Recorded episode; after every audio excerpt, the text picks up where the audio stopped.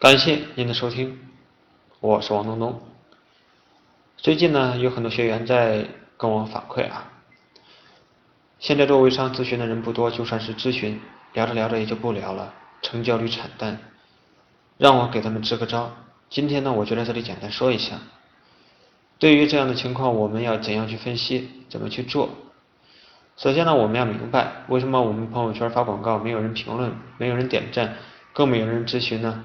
我先给大家讲个例子，大家在街上看见乞丐会不会躲，或者说装看不见呢？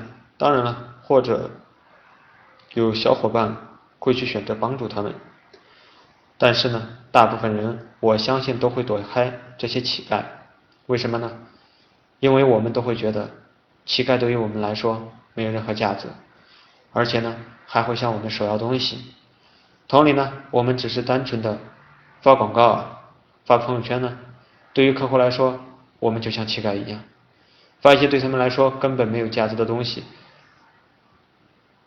那么还会让他们觉得你是他们让他们来掏钱进行消费的，客户自然就会躲得远远的，客户自然就不会来咨询或者评论了。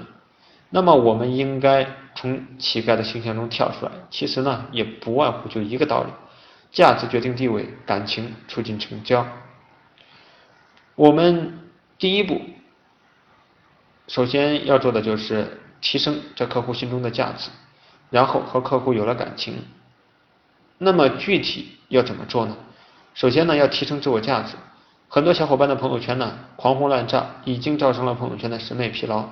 试想一下，你自己作为客户，你会不会打开自己的朋友圈，一条一条的去看？我相信呢，一般都会很快的刷过去，感兴趣的呢可能会停下来。那么大家会因为一堆产品图、一堆看起来很累的文案点进去吗？反正我是不会的啊。那么我相信很多小伙伴答案也是一样的。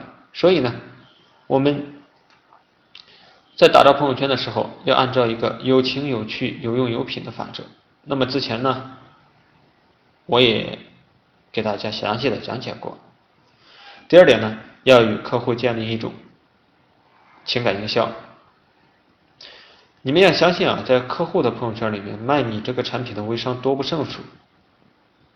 你有的呢，别人都有，那么客户怎么可能去注意到你的产品呢？所以呢，要在众多微商当中脱颖而出。除了刚刚提到的自我提升价值之外，还需要跟客户呢有一定的情感联系，这个情感联系啊是要经过一段过程的。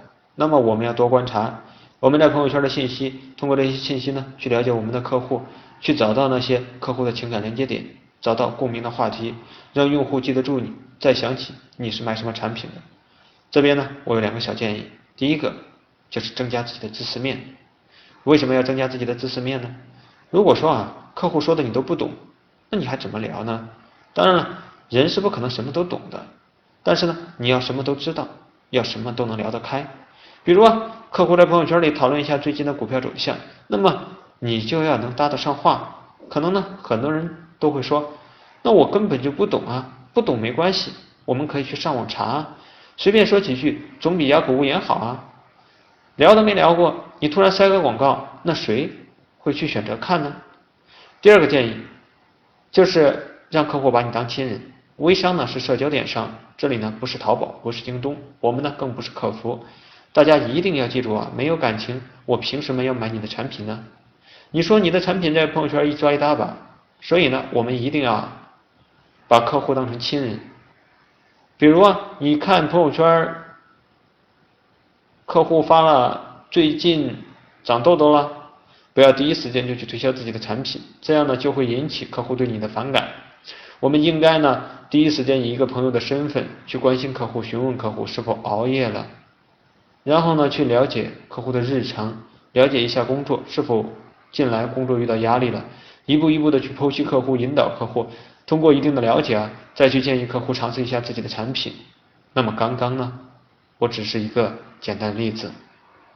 更多的沟通了解方式呢？我希望各位小伙伴自己去斟酌，实事求是，先卖人再卖产品，这样呢才能长远发展。好了。今天的分享就到这里了。